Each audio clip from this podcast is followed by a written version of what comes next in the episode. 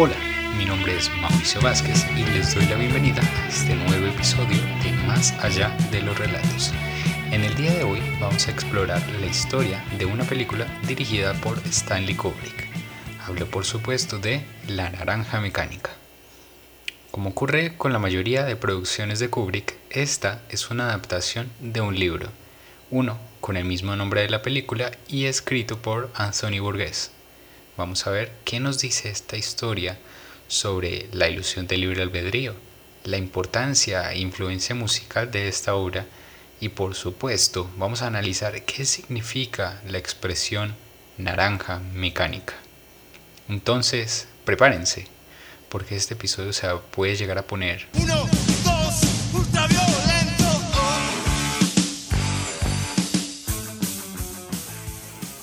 Vamos por partes, primero que todo. En la historia tenemos inicialmente a Alex Delarge, interpretado por Malcolm McDowell. Alex y sus drugos, como se refiere a sus amigos, disfrutan pasar noches enteras aplicando la ultraviolencia y librando sus instintos más primitivos. Después de un tiempo golpeando a hombres ancianos y asaltando mujeres, son descubiertos por la policía. Bueno, a decir verdad, Alex es el único que encuentra a la policía en una escena del crimen. Él, que era un adolescente inocente ante los ojos de sus padres, los termina sorprendiendo con esta clase de noticia, pues no imaginaban que un joven tan culto y educado sería capaz de cometer esa clase de actos tan despiadados. En la cárcel, es sometido a tratos crueles con el propósito de erradicar toda muestra de gusto o placer que él sintiera por la violencia. Aunque estaba desesperado en medio de su encierro, a menudo encontraba consuelo leyendo diferentes libros de la biblioteca, entre ellos libros religiosos. El doctor Brodsky, al examinar su caso, le propone participar en el tratamiento ludovico a cambio de una reducción de condena. Cabe aclarar que este tratamiento era experimental, entonces tenía múltiples implicaciones, pero Alex, a pesar de esto, decide aceptar, aunque jamás llegaría a imaginar la clase de efectos colaterales que tendría ese tratamiento sobre él. Leer La Naranja Mecánica es algo muy diferente a ver la película, no solo porque el libro contiene un capítulo entero relacionado con la vida de Alex después de la prisión, sino porque cuenta con un glosario de Natsat. Este es un lenguaje secreto usado por los jóvenes protagonistas de la historia, y no se trata de un elemento suelto o un capricho del autor, pues aunque no mencionan sofisticados dispositivos tecnológicos, la historia plantea una versión futurista de Inglaterra, con todo lo que eso implica, vestuario, lenguaje, y diversos elementos que son propios de cada época. En este sentido, los drugos son una contracultura presente en esa clase de sociedad, pero el lenguaje no es lo único que los reconoce. Los drugos normalmente vestían pantalón y camisa blancos, sombrero negro y tirantes y botas. Solo con el atuendo de ellos hay una dualidad bien particular.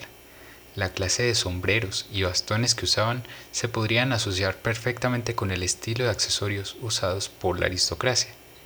Por otro lado, las botas de ellos no eran la clase de elemento que usaría alguien de la mal llamada alta sociedad. No por nada las describen detalladamente en el libro y la película. Estas botas perfectamente podrían haber sido usadas por obreros en una construcción, pero en cambio las prefieren usar para patear con mayor precisión a personas de la calle, a personas más indefensas que ellos. Entonces, se podría decir que dentro de cada drugo habita una actitud soberbia y un interés por ejercer un poder que tiempo atrás les parecería ajeno a personas como ellos. A pesar de las acciones desenfrenadas que realizan, Alex, Dim, Pete y Georgie son un grupo de amigos que se reúnen a tomar leche en un bar. Cuando alguien les diga, ninguna buena historia ha empezado con un vaso de leche, no estaría mal que le hablen sobre Alex Delarge. Esta bebida generalmente es asociada con la inocencia y comportamientos infantiles por parte de los personajes, tal y como ocurre con cientos de series y películas que hacen uso de este recurso. Pero en el caso de psicópatas como los drugos ocurren otra clase de situaciones.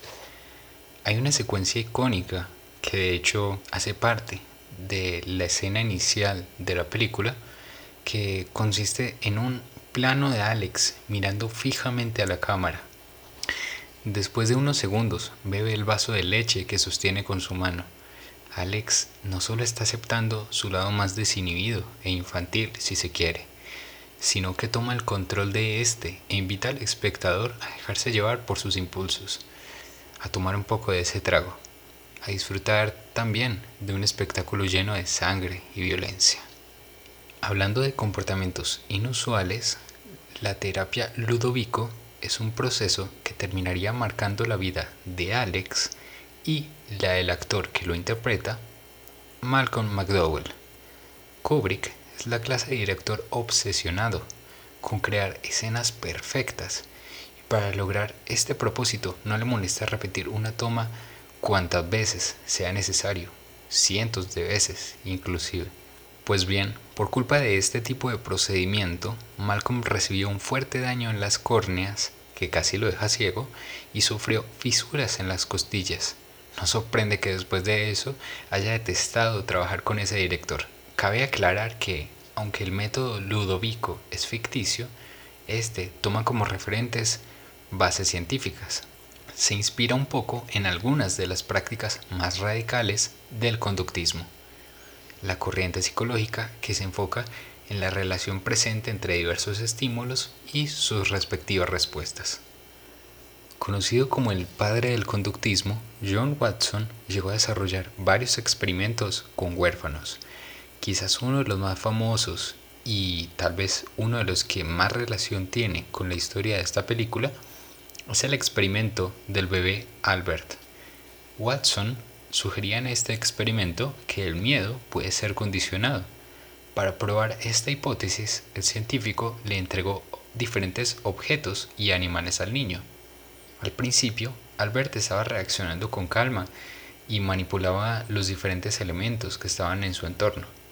Sin embargo, en una segunda etapa del experimento, cada vez que Albert tocaba un ratón blanco, Watson producía fuertes sonidos, lo que desencadenó en un miedo y confusión por parte del niño que estaba en el experimento.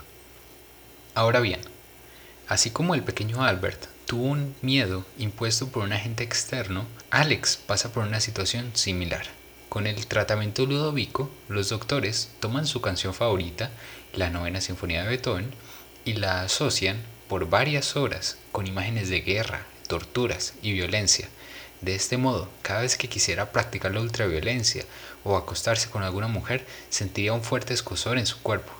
En pocas palabras, lo habían condicionado para sentir repulsión por las cosas que él alguna vez disfrutó. Justamente, ya que mencionamos a la novena sinfonía de Beethoven, la música no es solamente un detonante para darle forma al tratamiento ludovico, también le da un sentido especial a la historia. Está, por ejemplo, el caso de la canción Singing in the Rain de Gene Kelly, una canción que se incluyó en la película después de que Malcolm McDowell improvisara algunos versos de esta en medio de una escena de la película. Aunque esta canción no aparecía originalmente en el guion, fue muy eficaz para retratar la euforia que sentían el grupo de amigos después de haber asaltado la casa de un hombre y haber atacado a su esposa. Junto con la novena sinfonía de Beethoven, esa canción pasaría a ser una de las más representativas de la película. Por cierto, durante la filmación de la película, Stanley Kubrick le pidió permiso a la banda Pink Floyd para usar la canción Atom Heart Mother, un lanzamiento que deja a un lado la tradicional psicodelia de la banda y brinda unos sonidos más orquestales, más relacionados con la ciencia ficción de los años 70. Después de oír la propuesta de Kubrick en una llamada telefónica, Roger Waters decide rechazarla rotundamente, pues ni siquiera el director tenía claro de qué manera la iba a usar en su propia película. Entonces, la idea de tener una colaboración entre estos genios creativos es algo que solo vivirá en nuestra imaginación. Pero bueno, aunque la relación entre ellos no se dio de la mejor manera, la estética de la naranja mecánica ha sido una gran influencia para muchas bandas, como ocurre por ejemplo con The Addicts, la banda inglesa de punk que no solo viste como los drugos de la película, sino que desde sus canciones han hecho múltiples referencias a la historia original. Y a decir verdad, tiene sentido que este tipo de bandas se inspiren precisamente en la personalidad de Alex, pues él fue una persona que, sin proponérselo, estuvo en contra de las órdenes de varias instituciones. Y eso nos lleva justamente a una frase que le dice el sacerdote de la prisión a nuestro protagonista. Quizás el hombre que elige el mal es en cierto modo mejor que aquel a quien se le impone el bien.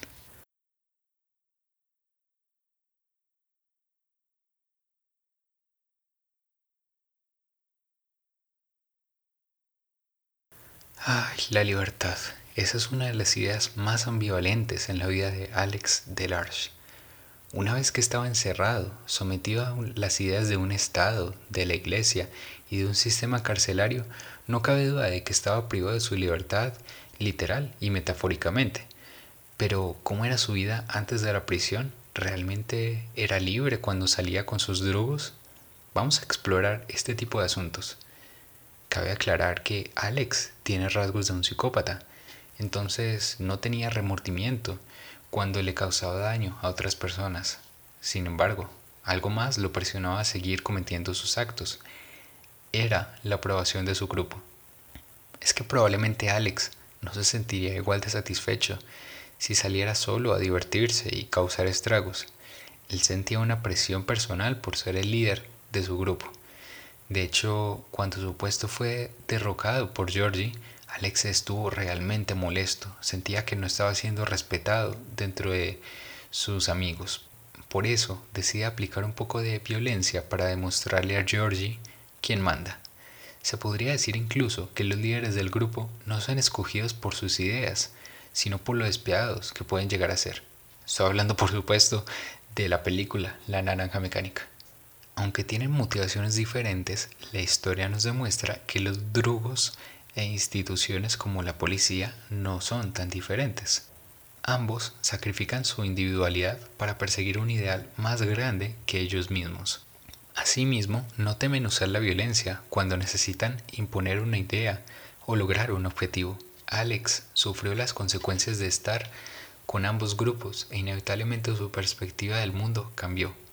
Aunque estuviera en las calles o en la prisión, él descubre que la violencia es un mecanismo que brinda una inestable eh, y efímera sensación de libertad. No es de extrañar entonces que los drugos que en algún momento llegaron a recibir burlas y golpes por parte de Alex, al final de la película terminaran devolviéndole al protagonista esos golpes, pero esta vez no lo hacen ataviados como drugos, sino que lo hacen con trajes de policía. Entonces, en este caso no estarían haciendo actos violentos como parte de algún grupo al margen de la sociedad, sino que ahora estaban tan inmersos en ella que lograron adaptar todos sus impulsos violentos y canalizarlos en algo socialmente aceptable. Bueno, ya para ir finalizando, tenemos suficientes elementos para entender qué significa el título de la naranja mecánica.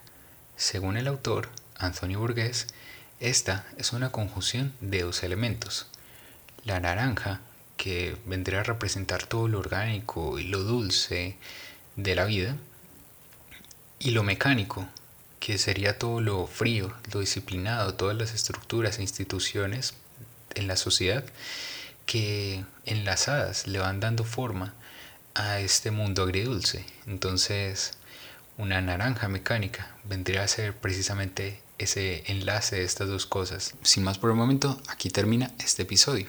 Ya saben, si les gustó, pueden compartirlo, comentarlo y recomendarlo con otras personas. Si desean tener más información sobre los distintos episodios de Más allá de los relatos, recuerden que pueden seguirme en Instagram como arroba más allá de relatos.